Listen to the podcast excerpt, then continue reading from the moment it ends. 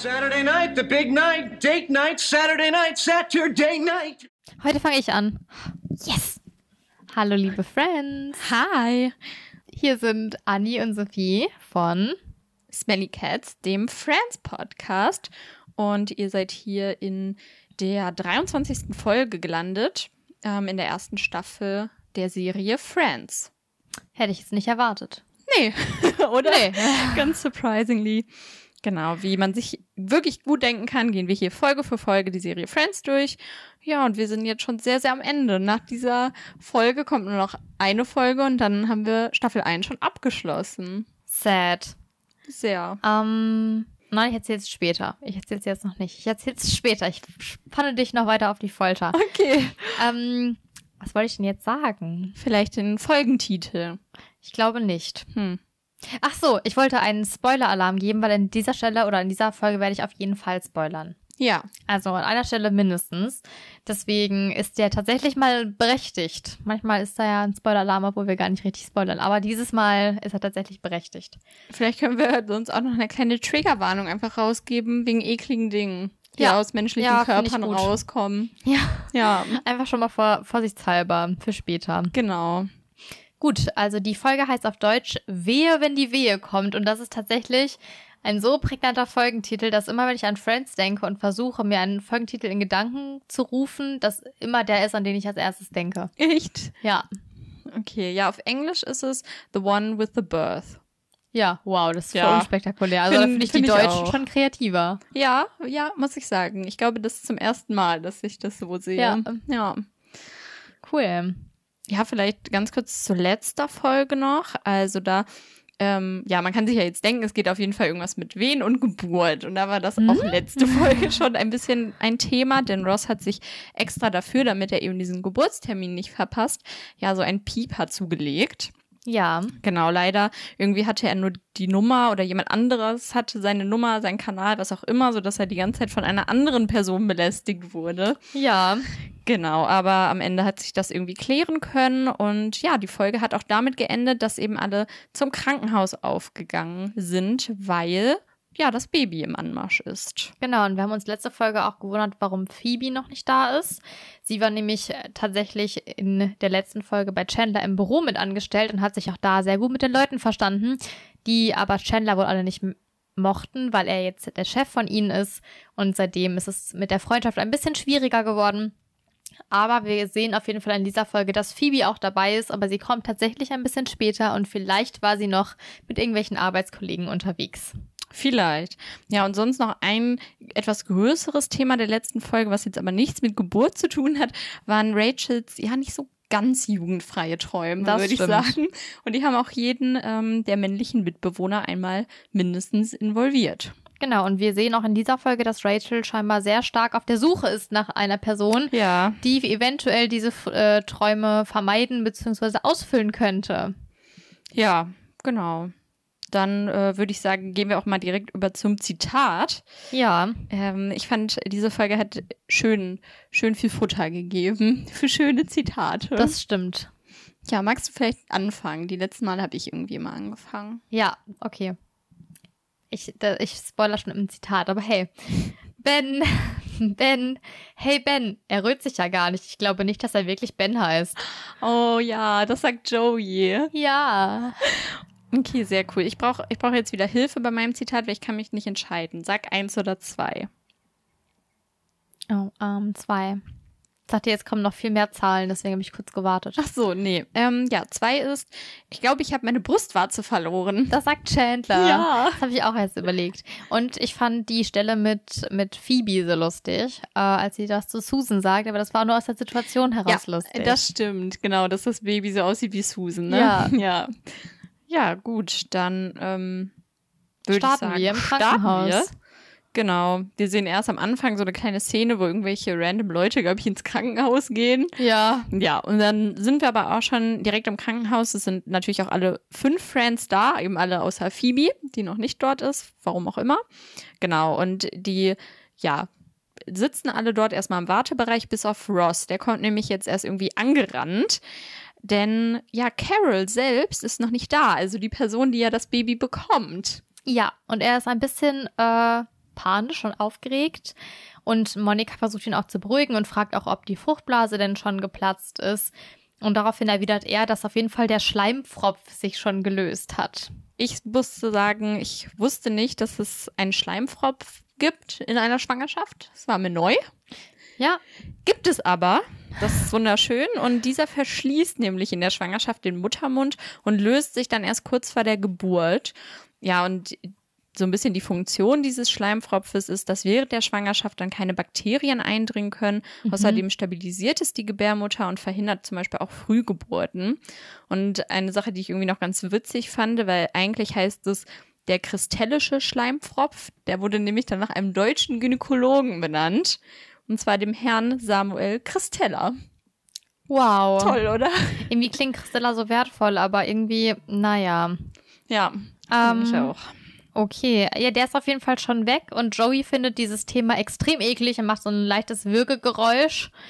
Und dann wird er auch gefragt, was er denn machen würde, wenn er mal irgendwann ein Kind bekommt, beziehungsweise Vater wird. Und er erwidert eben, dass er Zigarren verteilen würde im Wartezimmer. Und Chandler weist ihn ein bisschen äh, sarkastisch darauf hin, dass es eher aus den 50er Jahren stammt und nicht in Realität so aussieht. Vor allen Dingen, weil wir auch, glaube ich, jetzt schon in der Folge ein paar Mal auch so ein Non-Smoking-Schild an den Wänden ja. sehen. Also man darf auch gar nicht mehr dort rauchen, was auch ja absolut korrekt ist bei sehr vielen Schwangeren und sehr vielen kranken Menschen. Und Babys auch, ja. Ja.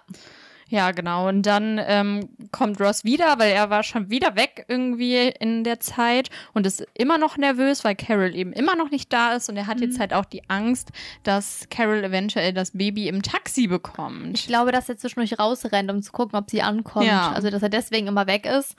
Genau, und Rachel macht einen Witz eigentlich ein bisschen auf Kosten von, von Ross, aber auch auf Kosten von Carol. Und zwar sagt sie ja, wenn sie es im Taxi bekommt, dann kostet die erste Wehe wahrscheinlich zwei Dollar und jede weitere dann 50 Cent. Und niemand der Friends lacht so ein bisschen, ja, oder schmunzelt, weil niemand findet es halt lustig. Und Chandler ja. äh, gibt ihr dann auch den Tipp, dass es immer auf das richtige Timing ankommt. Ja. Und das fand ich ganz witzig, weil eine unserer Folgen hieß ja auch schlechtes Timing. Mhm. Genau, also falls ihr das noch nicht gehört habt, hört da gerne mal rein. Es passt nicht ganz thematisch, aber es hat was mit Timing zu tun. Es passt quasi wie Faust aufs Auge. Genau.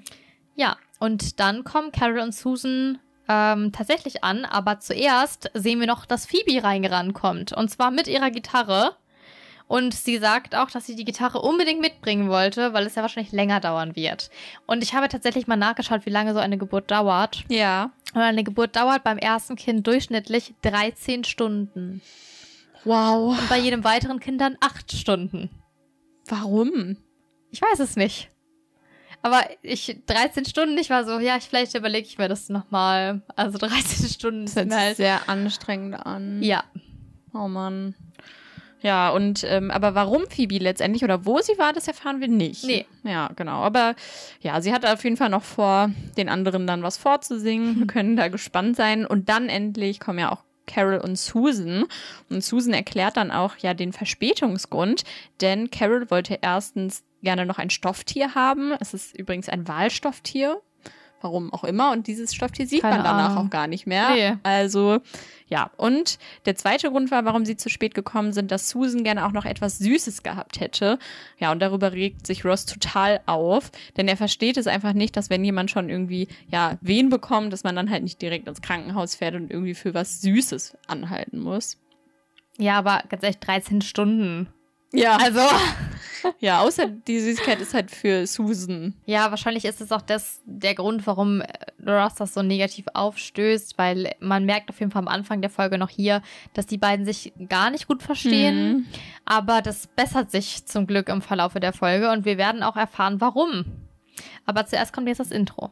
Genau, und dann, ja, sind wir wieder im Krankenhaus. Also wir sind eigentlich die ganze Folge jetzt im Krankenhaus. Es sind immer nur zwischendurch so kleine Szenenwechsel. Ja, ganz kurz, ist auch die erste Folge, bei der wir nicht im Central Park oder in Monikas Apartment sind. Oh, ja, stimmt.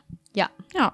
Also ganz ungewohnt. Wir kommen jetzt hier nach dem Intro, aber direkt auch in den Behandlungsraum, also da, wo Carol ja liegt und ihr Kind gebären wird. Ich weiß nicht genau, ob es Behandlungsraum heißt, aber ich habe es für mich jetzt einfach so benannt. Irgendwie, also es gibt ja im Deutschen diesen Begriff Kreissaal ja, und irgendwie habe ich mir einen Saal vorgestellt, wo so Trennwände zwischen sind und also auch einen runden Saal wie im Ich auch. Kreissaal. Danke, ich dachte, ich wäre die Einzige, weil ich habe mir diesen immer einfach rund vorgestellt. Ja, und dass halt da so richtig viele Schwangere irgendwie liegen und die halt so ein bisschen abgetrennt sind Ja. und alle so ihr Kind nacheinander Genau, bekommen. dass es voll der laute Raum auch ist, weil alle Ja. schreien ja irgendwie auch. Genau so habe ich mir das auch vorgestellt. Ich glaube, dieser Begriff ist ganz, ganz falsch. Ja, also der erzeugt ein ganz falsches Bild, hoffentlich, ja. Ja, und wir sehen aber hier auf jeden Fall jetzt in der Szene, dass Ross sich immer noch aufregt ähm, über den Verspätungsgrund, also dass Susan unbedingt was Süßes holen musste. Ja, und der wird eigentlich erst unterbrochen durch den Arzt, der jetzt hereinkommt und er stellt sich auch vor als Dr. Franz Blau. Diesen Ja, Namen so finde ich so random einfach. so ein blöder Name. Er wird auf jeden Fall gespielt von Jonathan Silverman und der spielte auch mit bei Significant äh, Mother, Good Girls und tatsächlich auch bei Rachels Lieblingsfilm, nämlich äh, Weekend with Bernies, beziehungsweise Immer Ärger mit Bernie. Ach, das ist ja witzig. Ja, finde ich auch. Fand ich sehr cool. Genau, und er fragt eben, ähm, wie die Wehen bei Carol aussehen. Und Carol antwortet ein bisschen sarkastisch und sagt, dass sie sie liebt und dass es wie eine Party in ihrem Uterus ist. Und das fand ich auch sehr cool, das Zitat. Das stimmt, genau. Aber weil es ja leider nicht von den Friends kam, Ja, konnten das wir es nicht verwenden. Aber danach, das finde ich auch sehr witzig, denn ja, Ross und Susan wollen hier irgendwie alles perfekt machen. Und deswegen hat Susan auch genau schon die Länge der Venen mitgemessen und informiert dann eben den Arzt, dass sie aktuell bei 55 Sekunden liegen. Und dann verbessert Ross sie, indem er sagt, 59 Sekunden und ich habe eine Quarzuhr. Ha! Und dann sagt Susan, ich habe aber eine Schweizer Quarzuhr. Ha, ha! Ja, und ich habe mir nachgeschaut wegen der Venen. Und zwar ist es so, es gibt drei Phasen bei der Geburt wohl. Die Eröffnungsphase, da fangen die Venen an und sie kommen ähm, circa ein bis dreimal alle 30 Minuten. Also das ist noch ein relativ großer Abstand zwischen und die Venen dauern so 30 bis 90 Sekunden an. Dann gibt es die Austrittsphase, also wenn das Kind dann auch kommt in der Phase. Und hier ist es so, dass äh, die Wehen sechs bis sieben mal alle 15 Minuten kommen und auch ähm, ja meistens ein bisschen länger andauern, sodass die Venen halt irgendwann zu diesen Presswehen werden, die dann auch quasi ineinander übergehen. Ähm, genau, und in dieser Phase wird sich Carol wahrscheinlich gerade befinden. Und dann gibt es eben noch die äh, Nachgeburtsphase, dann finden halt die Nachwehen statt, da ist das Kind auch dann schon raus. Und das kann dann nochmal 10 bis 30 Minuten dauern, bis eben die Nachgeburt, also die, die Plazenta auch draußen ist. Und in der Phase ist es aber häufig schon so, dass das Bonding zwischen Mutter und Kind schon stattfindet, weil das Kind ja eben schon draußen ist und dann auch schon zum Beispiel den ersten Kontakt mit der Mutter haben kann. Und Bonding heißt eben, die Bindung zwischen Mutter und Kind wird ausgebaut, dadurch, dass das Schwangerschaftshormon Oxytocin ausgeschüttet wird, das eben auch dafür da ist, dass Mutter und Kind eine starke Bindung entwickeln können. Genau. Ja, ich habe nochmal nachgeguckt, weil Ross und Susan, die betteln sich ja so ein bisschen. Und was jetzt genau das Besondere an einer Quarzuhr ist, und das bedeutet einfach, dass es entweder voll elektronische oder elektromechanische Uhr ist. Und dadurch eben auch als Echtzeituhr bezeichnet wird. Also ist sie halt eines der genauesten Uhren. Und ja, deswegen dachte natürlich Ross, er wäre jetzt im Vorteil, aber weil ja die Schweiz eben auch noch als sehr genau gilt, hat Susan ihn dann hier übertrumpft. Und ja, diese Dynamik zwischen den beiden sehen wir wirklich jetzt noch öfter hier in dieser Folge. Ja, und ich finde es auch sehr anstrengend am Anfang. Sehr anstrengend, ja. Ich glaube, Carol auch. Deswegen fragt sie ja dann auch noch etwas zu trinken. Und äh, der Arzt sagt dann aber, dass sie momentan nur Eiswasser trinken darf. Das kann man aber ganz leicht bei den Schwestern abholen. Und dann streiten sich hier Ross und Carol auch direkt wieder, wer jetzt die Ehre hat, das Trinken zu holen. Wobei ich mir auch so denke, ich würde eher da bleiben halt. Ja, ist echt so. Aber gut, beide rennen dann auch richtig schnell raus und wollen halt als erste ihr, ja, ihr Getränk holen. Und dann kommt aber Rachel rein, eben schon Mhm. mit dem Eiswassergetränk, was ganz witzig ist. Genau, und da habe ich mich gefragt, ob das extra ist, also dass sie weiß, dass schon ein Arzt in dem Raum drin ist oder dass es tatsächlich ein Versehen ist und sie einfach nett sein wollte und aus Zufall an diesen Arzt kennenlernt. Weil am Anfang wirkt sie halt so, als würde sie einfach wirklich Carol einen Gefallen tun wollen, dann den Arzt bemerken und dann sich halt so ein bisschen direkt an den Rand schmeißen. Mhm. Aber ich bin mir unsicher, ob sie das vielleicht sogar gesehen hat, dass der Arzt da reingegangen ist. Weil wir später ja auch sehen, dass sie aus, also dass der Arzt ja durchs Wartezimmer läuft, wenn der in den Ja. Raum reingeht. Also deswegen weiß man es nicht so genau. Auf jeden Fall gibt sie Carol das Eiswasser und begrüßt dann den Arzt und stellt sich vor als Mitbewohnerin der Schwester des Ex-Mannes der Schwangeren. Genau, und Dr. Franz Blau stellt sich dann ebenfalls vor als Geburtshelfer der Ex-Frau des Bruders ihrer Mitbewohnerin. Ja, das finde ich irgendwie ganz süß. Ich die beiden so zusammen. Ja, und dann sieht man aber auch direkt, dass ja Rachel jetzt voll im Flirt-Mode ist, weil dann setzt sie sich so lachend und ich glaube schon voll, ja, Mhm. irgendwie verzaubert auf das Bett, wo aber ja eigentlich Carol sitzt. Ja, Ja, und ich glaube irgendwie auch, dass, ja, ich weiß nicht, dass sie den Platz auch gerne hätte und keine Ja. Ahnung. Aber da ist Rachel dann ein wenig egoistisch. Wir sehen dann erstmal einen kleinen Cut und dann sehen wir nämlich, wie Monika und Chandler im Flur sitzen. Ähm, ein bisschen müde irgendwie. Chandler hat auch den Kopf auf Monikas Schulter gelegt.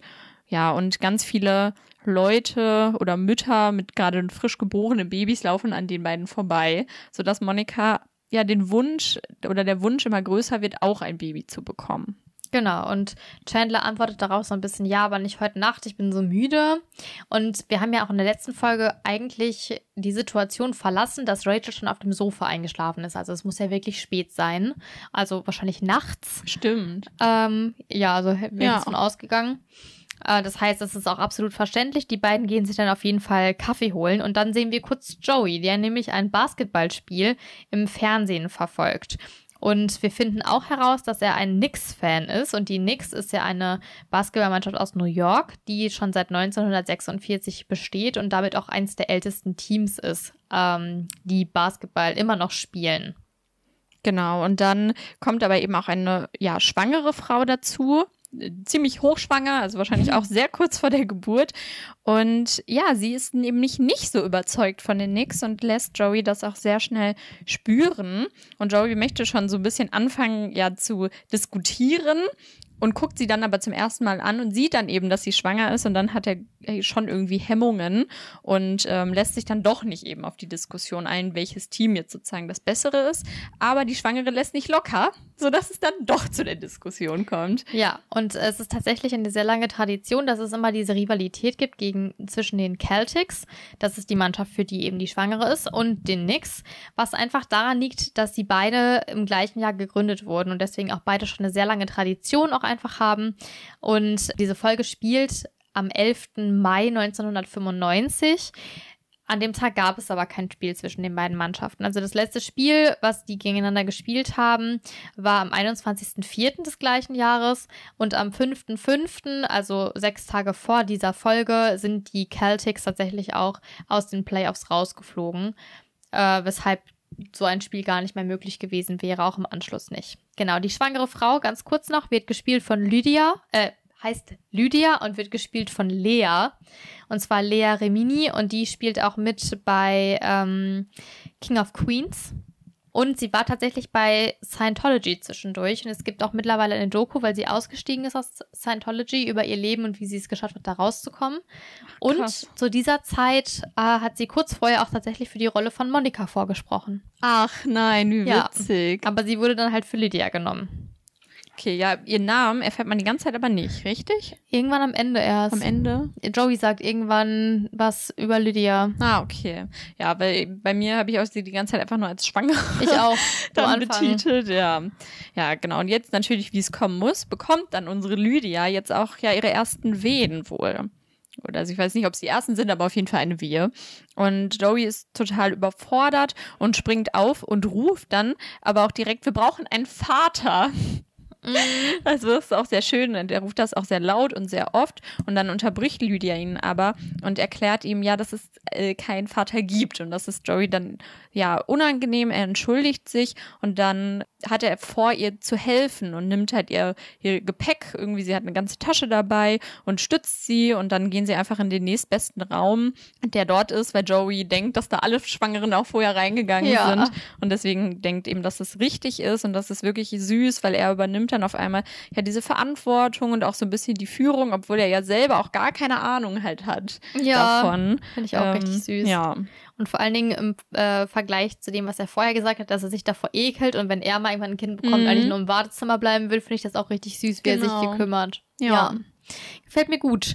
Dann kommen wir aber wieder zu einem Cut und was mir nicht so gut gefällt, ist das, wie Phoebe im Deutschen singt. Weil Phoebe singt nämlich jetzt im Badezimmer und zwar über Babys und wie sie aufwachsen und dass das alles ganz furchtbar ist. Und Ja. im Deutschen ist ihr Gesang so schrecklich. Ja, aber ist ja immer. Und im Ja. Englischen singt sie ja gar nicht so schief Nee. oder so. Nur ihre Texte sind ja makaber. Ja, Ross bezieht das, glaube ich, ziemlich auch auf sich. Ist ja irgendwie klar, weil er kriegt ja jetzt ziemlich zeitnah eben seinen Sohn.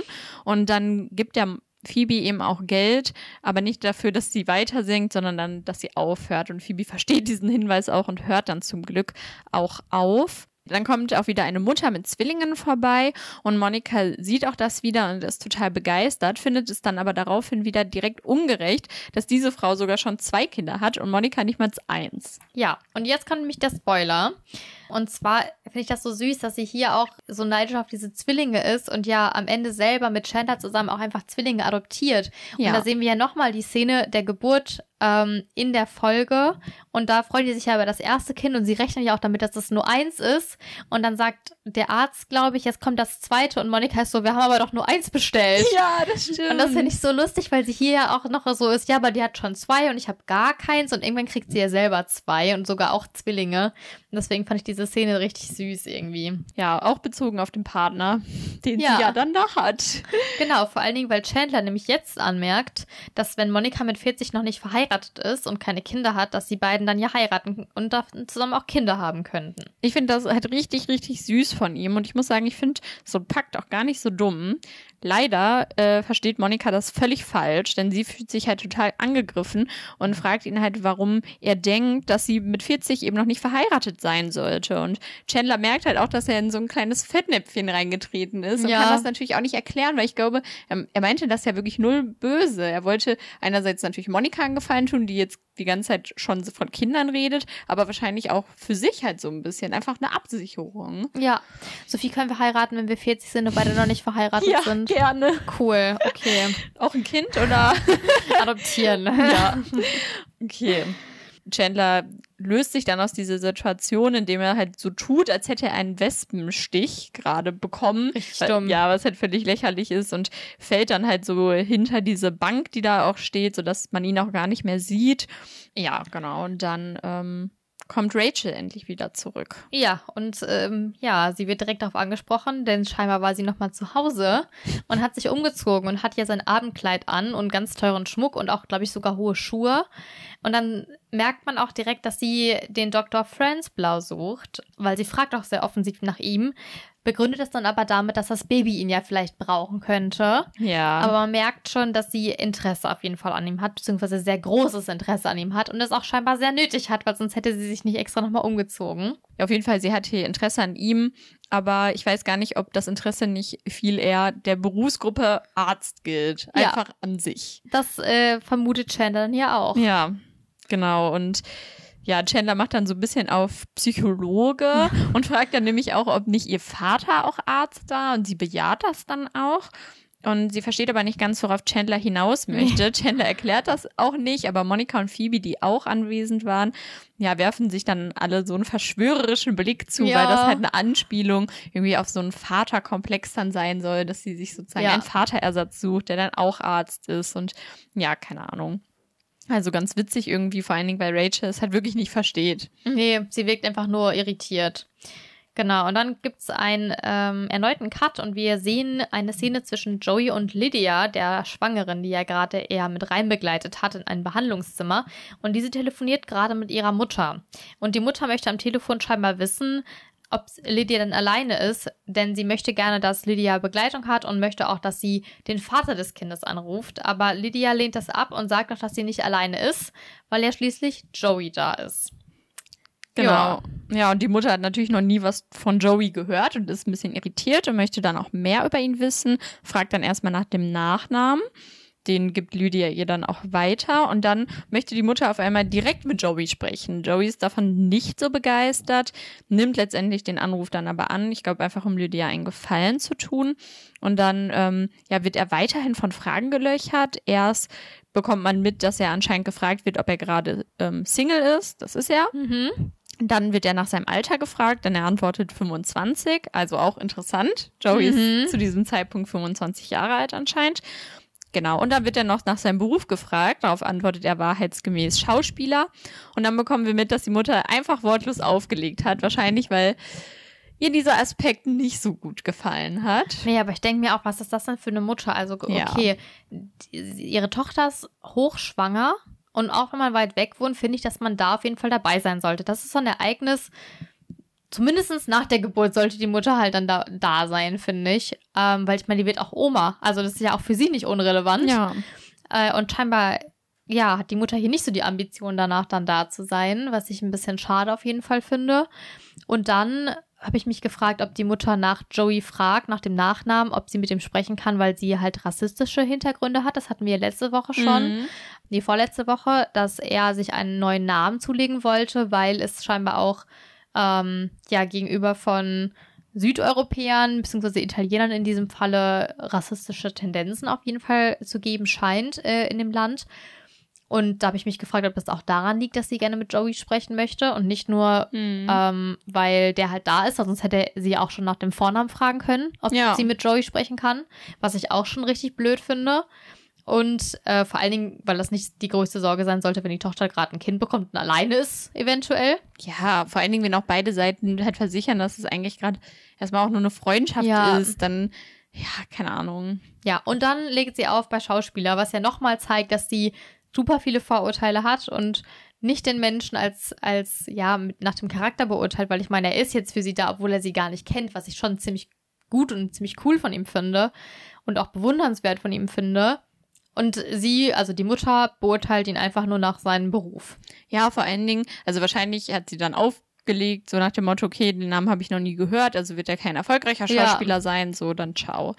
Aber dann habe ich mir überlegt, viele SchauspielerInnen haben ja auch Künstlernamen. Ja. Und wenn ich natürlich aber privat unterwegs bin, also vielleicht ja. nutzt man ja dann den privaten Namen.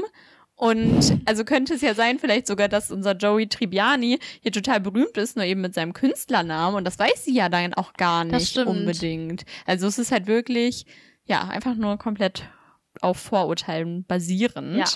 Ja, und ich glaube, Lydia ist das dann auch so ein bisschen unangenehm mhm. und sie mhm. entschuldigt dann nämlich auch so ein bisschen ihre Mutter und sagt, dass sie nicht so gerne telefoniert, was ich ihr halt nicht so ganz abkaufe, weil ich meine, schließlich halt, haben die ja davor auch telefoniert ja. und sie wollte ja auch unbedingt Joey sprechen, aber gut. Ja, und Joey macht dann halt den Fehler, dass er eben auch nochmal seine Meinung dazu abgibt und sagt, dass wenn er eben dieser Vater wäre, es schon halt gerne wissen würde, ja, dann, dass er jetzt Vater ist. Ja. Und, ja, und dann doch gerne dabei wäre. Und Lydia reagiert darauf halt sehr allergisch, weil sie hat eben nicht ihn danach gefragt. Und ich glaube, das ist wahrscheinlich auch ein sehr sensibles Thema, vor allen Dingen zu dem Zeitpunkt. Mhm. Und ich meine, mhm. Joey ist ja trotzdem auch weiterhin noch ein Fremder. Mhm. Ja, und deswegen ist sie halt echt nicht begeistert. Und dann möchte Joey auch eigentlich gehen. Und Lydia hält ihn auch nicht wirklich auf. Und dann geht er auch wirklich jedoch nur für zwei Sekunden, ne?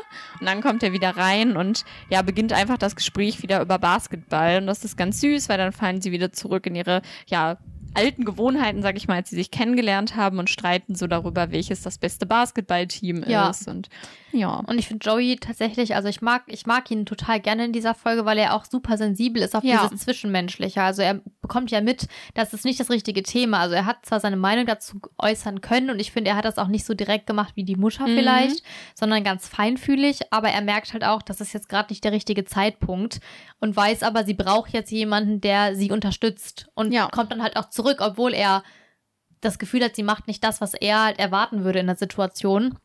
Und obwohl die sich gar nicht kennen, akzeptiert er das und ist trotzdem für sie da. Und das finde ich schon sehr stark als Charakter. Finde ich auch.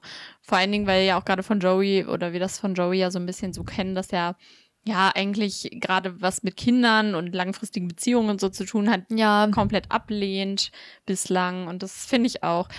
Und ich muss sagen, also ich glaube, wir sind ja noch mal öfter in Krankenhäusern, wo eventuelle Kinder geboren werden. Und. Joey äh, ist da, glaube ich, immer so. Ja. So. Und ich mag diese, diese Seite von Joey ich sehr, sehr gerne. Ich glaube auch, dass Joey ein sehr guter Vater wäre. Ja. Deswegen, das, das finde ich ein bisschen schade, also am, am Ende mhm. der Serie, dass er halt nicht Vater wird. Das ja. können wir auch schon mal sagen. Genau, ist die Spoiler-Folge heute. Genau.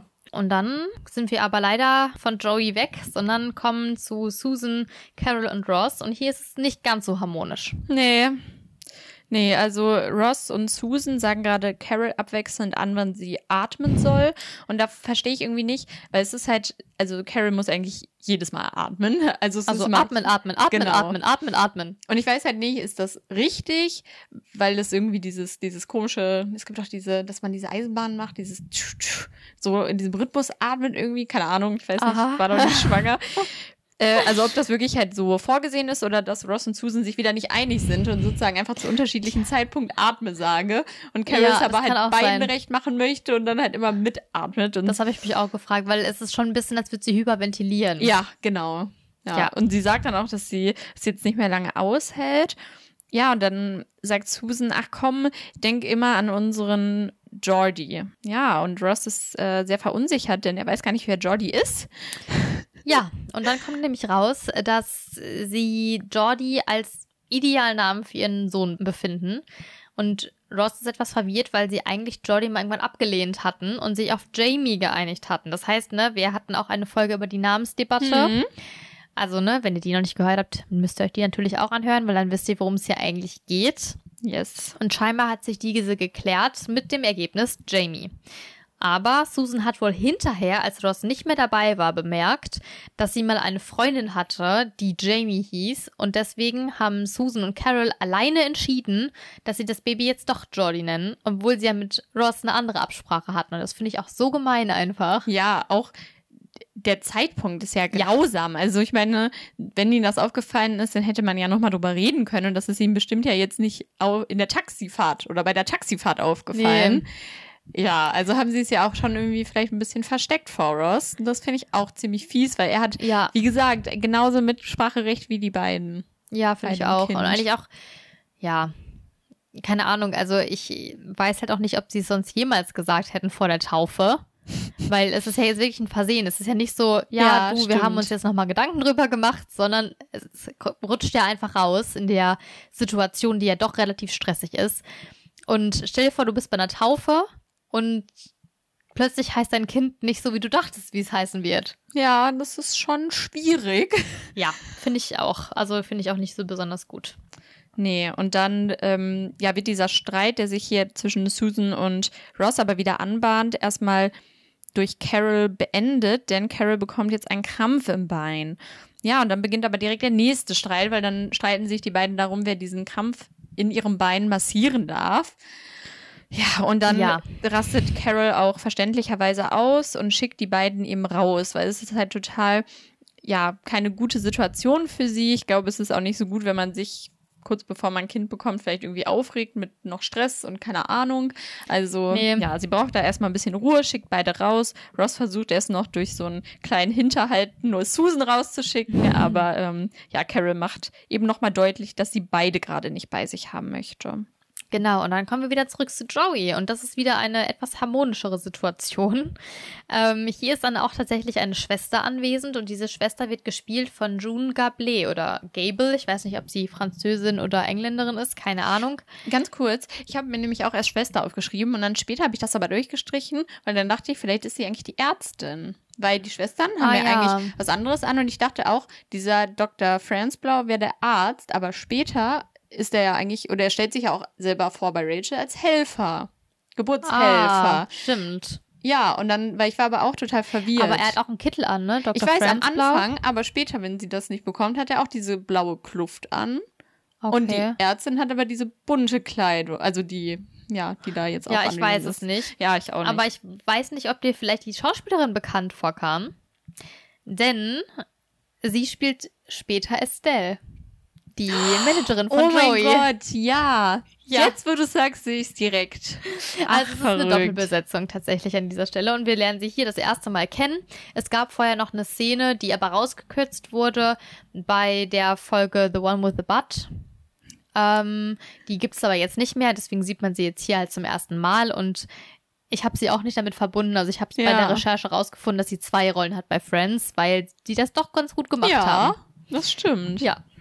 Hier sieht man, wie die Ärztin gerade Lydia sagt, wie sie atmen soll. Mhm. Genau, und dann guckt Lydia aber unter ihre Bettdecke, denn dort ist irgendwas passiert.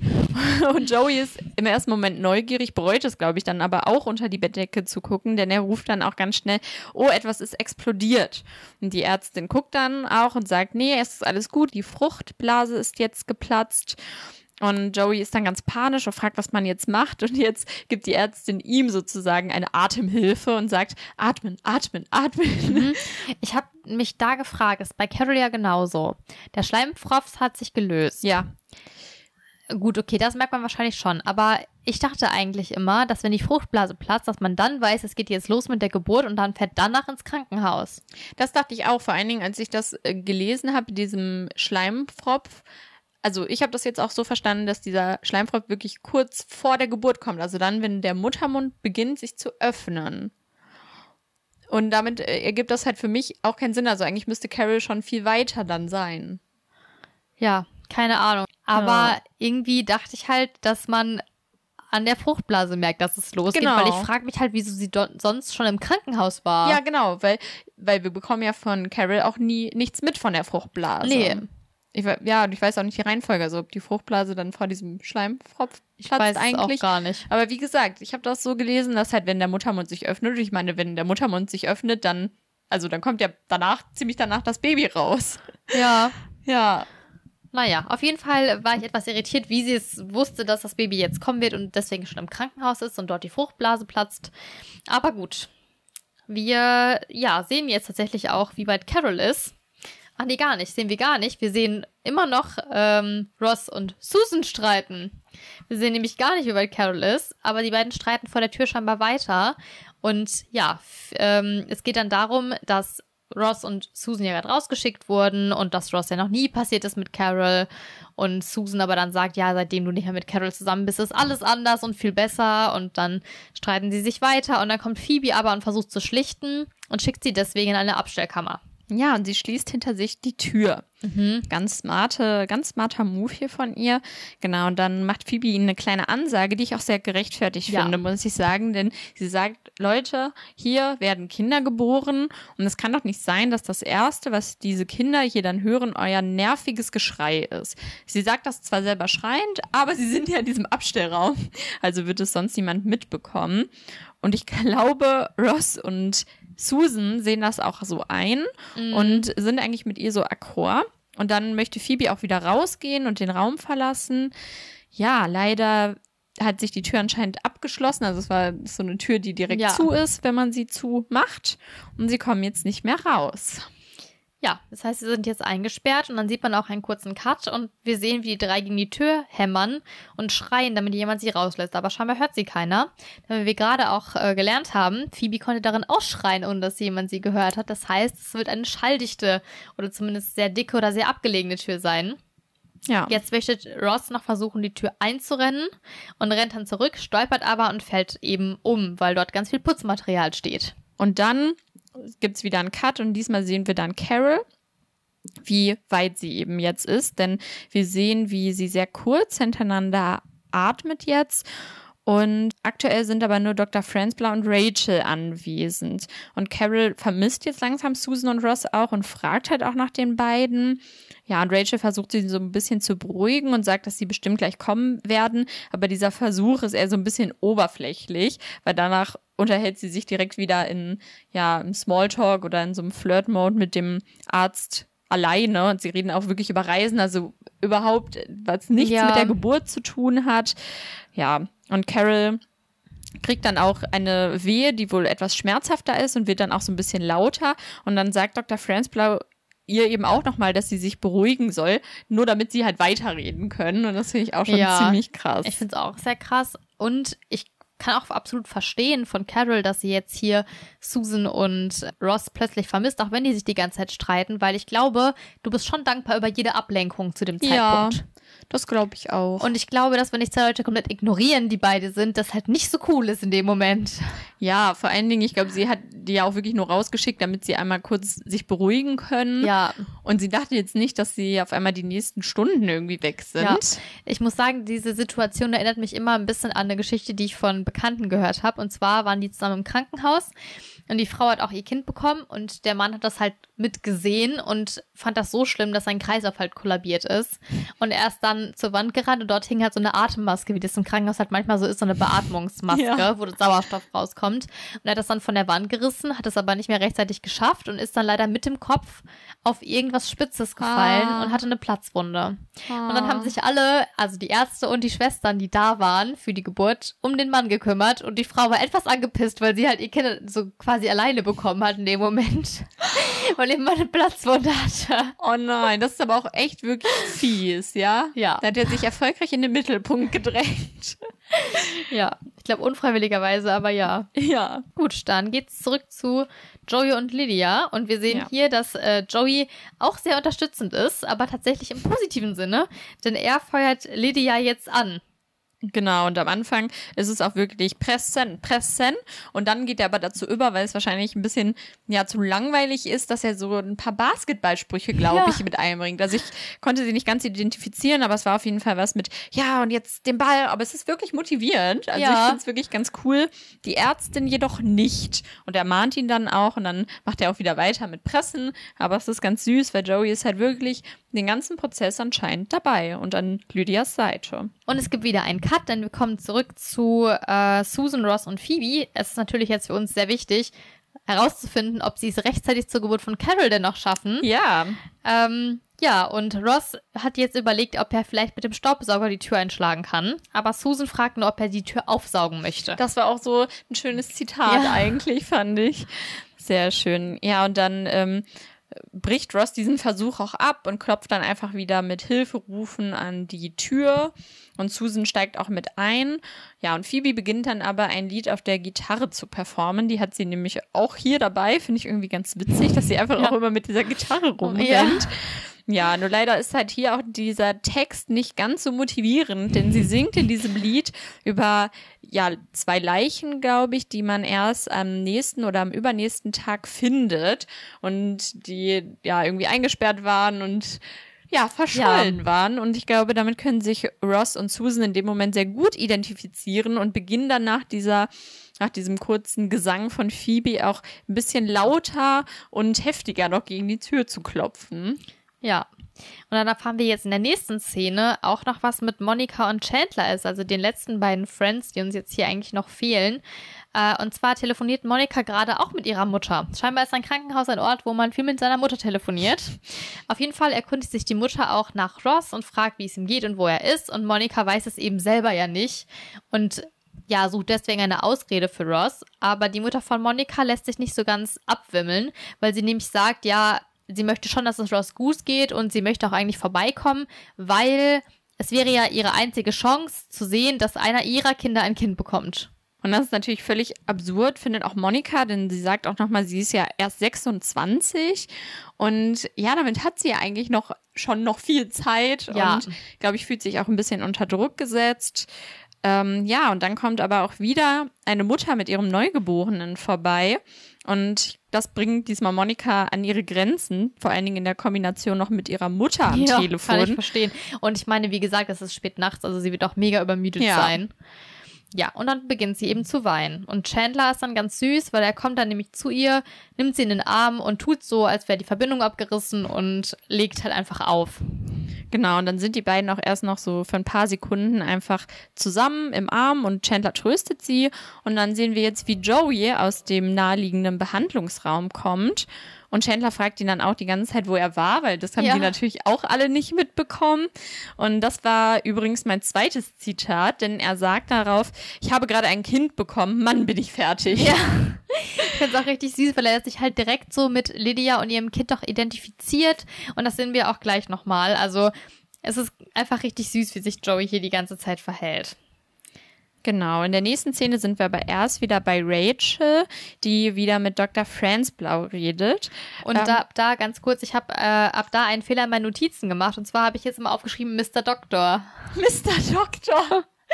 Sehr schön. Also Mr. Dr. Franz Blau. Naja. Genau, sie gehen gerade aus dem Behandlungsraum raus und sind in diesem großen Wartebereich. Dann fragt Rachel auch so ein bisschen, ja, wie lange es wohl noch dauert, also so ein bisschen Smalltalk. Dr. Franz Blau sagt auch, ja, das kann ruhig noch ein bisschen dauern, das kann man auch nicht so gut vorhersagen. Und dann, ja, geht es noch ein bisschen weiter in diesen Flirt-Mode und Dr. Franz Blau fragt Rachel auch wirklich, ob sie zurzeit einen Freund hat. Also ich glaube, es läuft gerade sehr gut für Rachel. Und sie verneint dann auch und fragt ihn dasselbe. Und er verneint dann auch, also er hat auch momentan keine Freundin.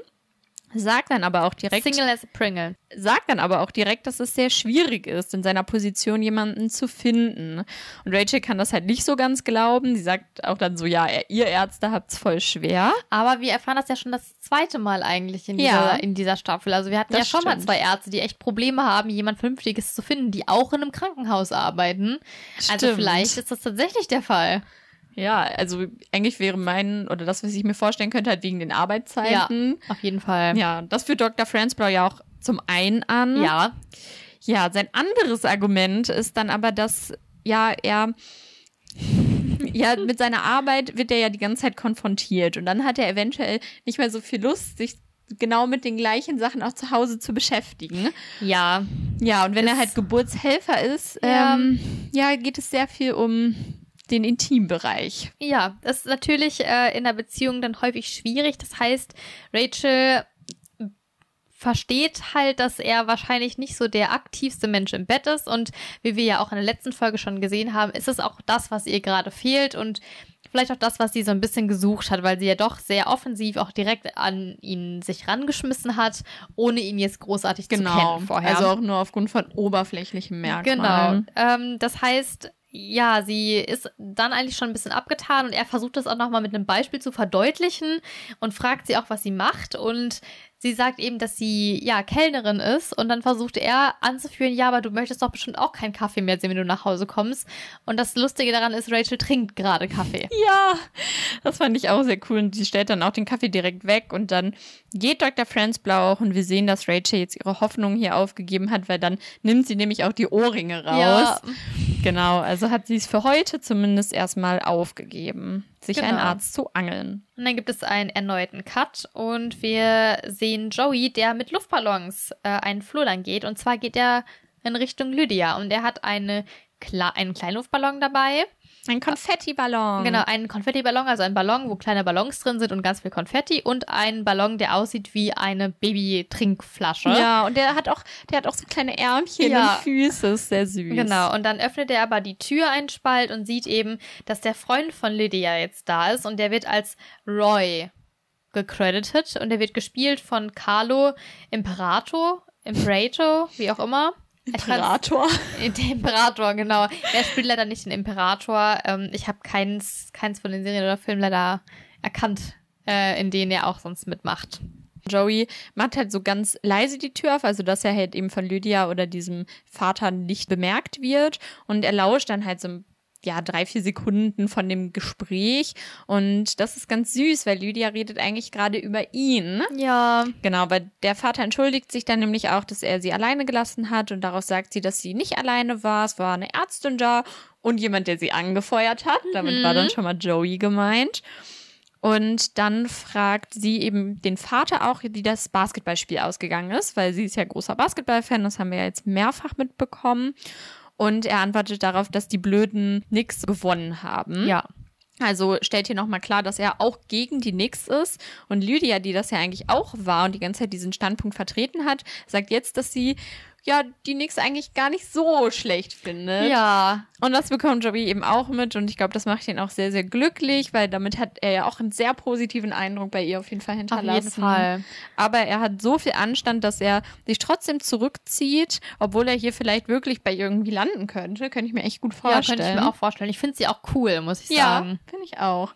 Und er hinterlässt dann sozusagen diesen Konfetti-Luftballon draußen an der Tür, indem er ähm, diesen dort an der Türklinke festmacht und geht dann aber mit dem mit diesem Flaschenballon weg an der Hand. Das ja, ist auch ganz süß. und es sieht irgendwie ein bisschen traurig aus, finde ich schon. Und ich glaube auch, dass die beiden ganz gut zusammengepasst hätten.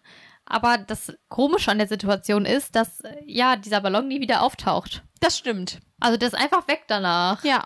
Und dafür fand ich ihn sehr präsent. Aber Ja. gut. Jetzt kommen wir zurück zu Susan, Ross und Phoebe, die nämlich immer noch eingeschlossen sind. Genau, und da sehen wir, wie Ross jetzt heftig an dem Türgriff rüttelt von innen und dabei reißt er den sogar ab. Ja. Und äh, ja, das gibt ihm dann nochmal den letzten Rest und er rastet halt nochmal so ein bisschen aus und gibt Susan dann auch nochmal die Schuld irgendwie daran, dass der ganze Tag jetzt kaputt ist und er hatte sich das eigentlich so vorgestellt, dass es eines der schönsten Tage in seinem Leben werden sollte.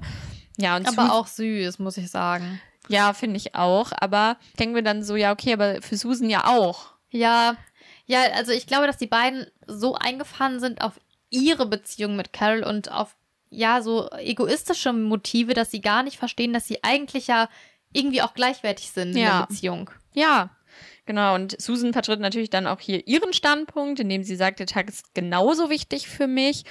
Und ja, Ross sagt dann aber noch so ein bisschen oder erklärt ihr, dass er eben auch nicht so ganz glücklich einfach ist mit der Situation, denn er hat jetzt halt dieses Baby hier bei der Geburt und danach werden die beiden es aber erstmal mit nach Hause nehmen und dann Ja. hat er erstmal nichts davon. Also sieht ihn erstmal, ich weiß nicht wann, vielleicht die Woche darauf oder ich habe keine Ahnung, wie die das ja Mhm. geregelt haben.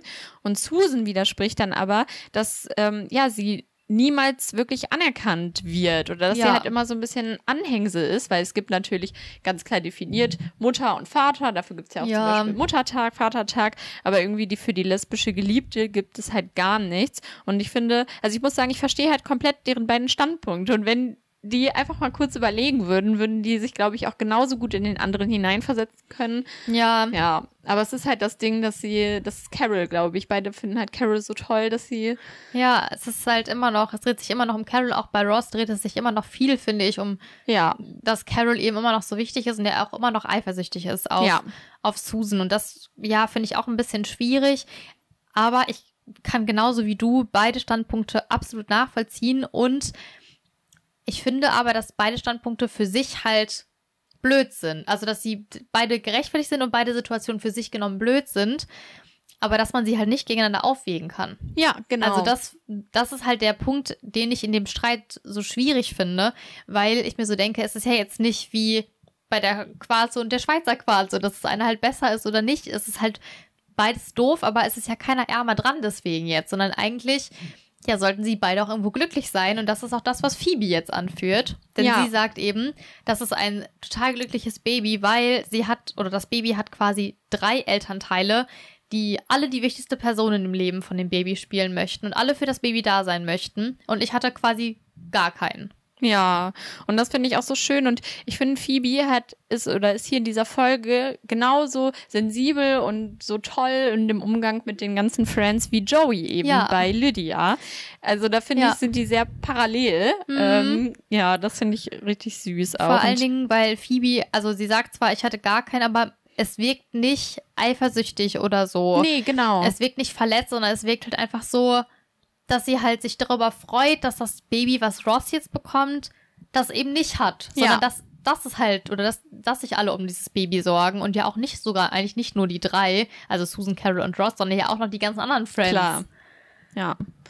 Ja, und ich glaube, auch hier sind Susan und Ross dann wieder sprachlos, weil sie eben genauso diesen Punkt auch von Phoebe dann verstehen. Ja, Ja, und wir sind aber jetzt erstmal wieder dann nach dem Cut, der jetzt kommt, zurück in dem Behandlungs- oder diesem Zimmer von Carol, wo sie liegt. Und sie bekommt jetzt auch, ja, ziemlich zeitnah das Kind. Ja. Also sie ist jetzt schon sehr in den Wehen, würde ich sagen.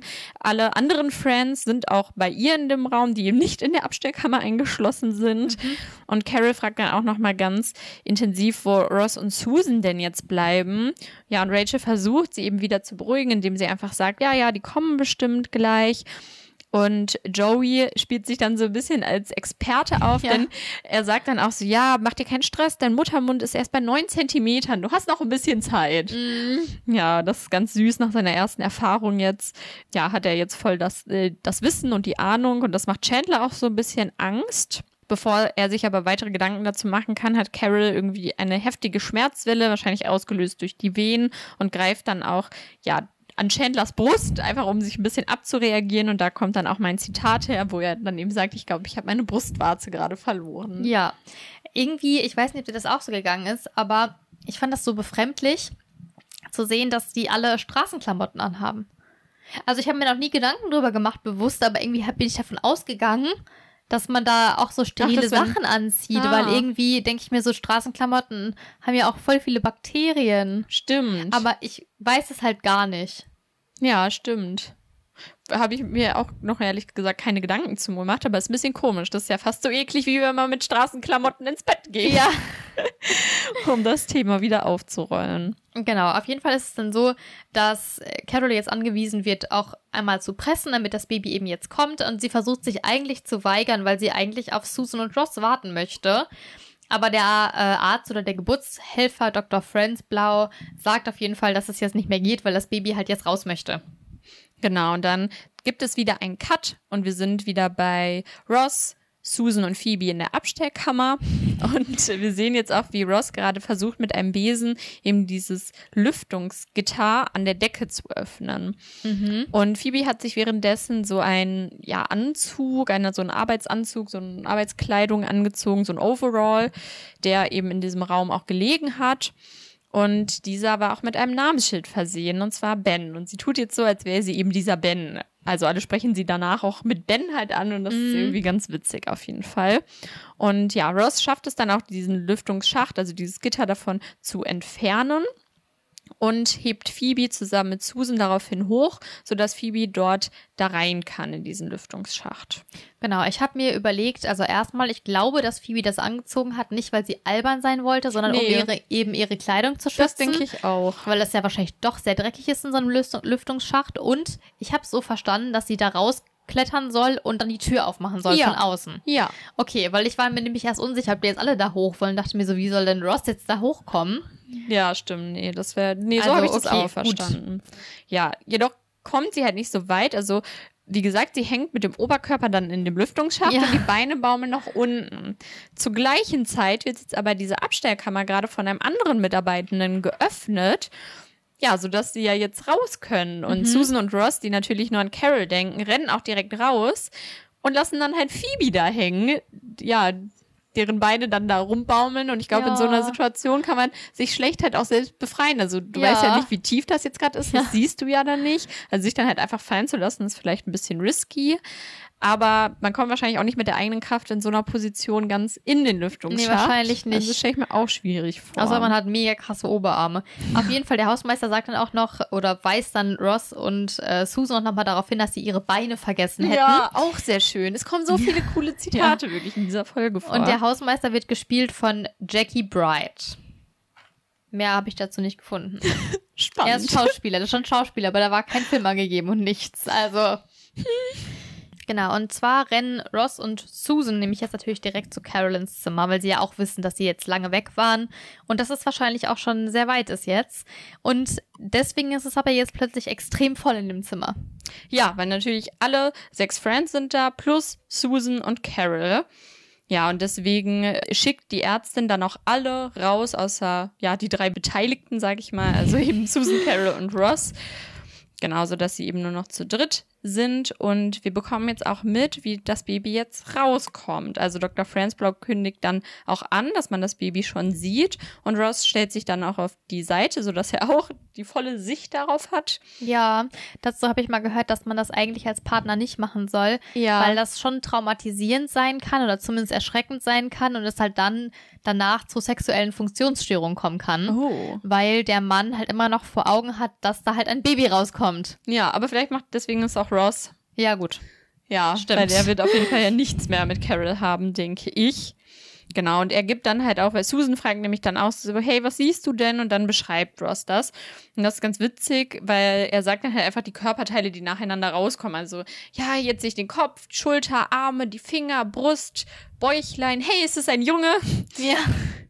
Dann Beine, Knie, Füße und geschafft. Also natürlich jetzt nicht ganz so schnell, aber schon relativ schnell hintereinander. Ich glaube auch, sobald du quasi angefangen hast, geht es auch relativ schnell. Also ich habe auch gelesen, dass wenn der Kopf draußen ist, du eigentlich schon die Hälfte geschafft hast. Ja, ich glaube auch, das ist ja das Größte dann, ne? Ja. ja. und dann, das ist auch ganz süß, im Englischen sagt Ross auch noch, dass äh, das Baby aussieht wie Onkel Ed, der in Jellio ja gebadet wurde. Und Jellio ist ja sowas wie eine Götterspeise, die tatsächlich 1897 erfunden wurde und ab 1904 mit dem Marketing dann die bekannteste Nachspeise aus den USA und Kanada wurde. Ja, im Deutschen sagt er einfach nur ähm, er sieht aus wie Onkel Ed, nur etwas feuchter. Ja, also wir wissen alle warum. Ja. Phoebe findet das tatsächlich nicht, sondern sie findet, dass es ein sehr süßes Baby ist und kommentiert das auch aus dem Lüftungsschacht, weil sie scheinbar doch irgendwie hochgekommen ist und sich jetzt gerade in der Decke bewegt und als einzige der Friends mit dabei sein konnte bei der Geburt. Das finde ich so witzig und vor allen Dingen irgendwie die Ärztin, die ist richtig, richtig verwirrt. Ja. Also sie guckt halt so richtig irritiert sich noch in einem Raum um. Mhm. Genau, dann sehen wir aber einen Cut. Und danach hält Carol eben das jetzt saubere Baby in ihrem Arm und Ross und Susan sitzen auch neben ihr und sind alle irgendwie ganz glücklich. Und dann weist Susan aber jetzt nochmal ja so ein bisschen auf das Namensproblem hin, das wir ja jetzt schon des Öfteren hatten und Mhm. sagt auch, sie hat eigentlich keine Lust auf den Streit, aber sie müssen ja jetzt noch diesen Namen aussuchen, den das Kind dann tragen wird. Ja, und dann schlägt Ross Ben vor, eben Ja. ja, wegen dem Anzug und Phoebe und der Abstellkammer. Und Susan versteht das natürlich und findet den Namen auch sehr schön. Und auch Carol ist mit dem Namen einverstanden. Sie ist nur etwas irritiert, warum ja der Name vorher noch nicht aufgetaucht ist. Ja, und ich finde es besonders schön, weil wir ja auch am Anfang der ersten Staffel gesagt haben, dass zwischen Phoebe und Ross das halt nicht immer so gut gelaufen ist. Ja. Man, man sieht es auch später noch, dass sie teilweise einfach Differenzen haben von ihren Einstellungen her. Aber wir sehen hier dran auf jeden Fall, dass Ross so beeindruckt war von Phoebes Rede gerade und sie auch so schätzt, dass sie quasi das Baby ja nach Phoebe benennen irgendwo. Ja, stimmt. Und das finde ich richtig schön und richtig süß. Dann kommen auch die restlichen Friends rein. Also sie klopfen so ein bisschen an die Tür und fragen dann auch, ob sie jetzt auch hereinkommen dürfen. Und natürlich sind damit alle einverstanden. Ross übernimmt dann jetzt auch kurz das Baby und stellt es sozusagen seinen Friends vor. Ja. Und sagt auch so, hey, das ist jetzt Ben. Und ja, alle sind so ein bisschen gerührt. Und da sagt nämlich auch Phoebe das, was du ja auch am Anfang Ja. gesagt hattest. Also ich finde, er sieht aus wie Susan, was Ja. natürlich ähm, am geht. wenigsten wahrscheinlich ist und wahrscheinlich eher unmöglich, aber es ist irgendwie trotzdem ganz süß, weil damit, ja, bringt Phoebe Susan einfach noch ein bisschen mit ein. Ja, Ja. da war ich mir auch nicht so sicher, ob das Absicht war. Oder ja. ob sie halt das nicht gecheckt hat. ja, also ich weiß mir beides vorstellen. Genau. Ich mir nämlich auch. Und dann nimmt Monika Ben auch das erste Mal auf den Arm und sie war ja sowieso schon so ja gerührt, dass sie Tante wird und man sieht es auch jetzt nochmal, sie fängt an zu weinen und will ihm irgendwas Bedeutsames sagen und verspricht ihm dann einfach, dass sie immer Kaugummis für ihn haben wird. Auch sehr süß irgendwie. Ja. Aber auch praktisch. Ich meine, Sehr hey, praktisch. Kaugummis sind cool. Ja, und dann gibt es auch eigentlich schon so ein bisschen diese Abspannfolge, die wir ähm, normalerweise ja nach dem Abspann richtig haben. Hier gibt es jetzt keinen richtigen, also die Credits werden erst ganz am Ende gezeigt. Ja. Aber die Szene ist eigentlich die letzte Szene. Und zwar sehen wir Ross aus der Babyperspektive. Also sozusagen eigentlich nur sein Kopf und dann über ihm so die Decke, wie eben Ben Genau. ihn sehen würde. Und er ist zu Beginn ganz alleine und ja, versucht ihm so ein bisschen zu erklären, wie jetzt die Situation demnächst aussehen wird. Und zwar, dass er eben leider nicht immer da sein wird, aber dass er immer wieder zurückkommt. Und dann ja, zeigt er das halt auch so ein bisschen, also geht wirklich aus dem Sichtfeld von dem Baby, kommt dann aber halt schnell wieder, um zu zeigen, egal wie lange und wie oft ich weg bin, ich komme immer zurück. Und das finde ich irgendwie süß, dass er das schon direkt so, ich sag mal, an seinem ersten Tag klarstellen will, weil natürlich wird Ben das jetzt hier nicht verstanden haben, aber Nein. es ist süß, dass ihm das direkt so wichtig ist. Und Vor ja. allen Dingen, Babys haben ja noch keine Objektpermanenz. Also die Ja. denken ja sehr lange, ich glaube gerade bis zwei Jahre oder so, dass wenn eine Person weggeht, dass sie halt einfach weg ist. Und deswegen wird halt auch so viel geweint und geschrien in, der Zeit, in dem Zeitraum. Und irgendwann entwickeln die dann das Verständnis dafür, dass auch wenn Mama weggeht, ist Mama halt nicht ganz weg. Also Mama kommt wieder. Das dauert halt total lange. Das heißt, Ben wird es auf keinen Fall verstanden haben. Aber es ist richtig süß. Und dann sehen wir aber, dass auch andere Leute da sind. Denn Chandler guckt jetzt auch noch äh, in die Wiege oder wo auch immer Ben Ja. gerade liegt und macht Basketballandeutungen. Und dann sagt er ihm nämlich, dass er alles Wichtige und ähm, alle Zeichen ihm beibringen wird und macht dann auch schon so ein paar Zeichen vor, die dabei irgendwie ganz relevant sind.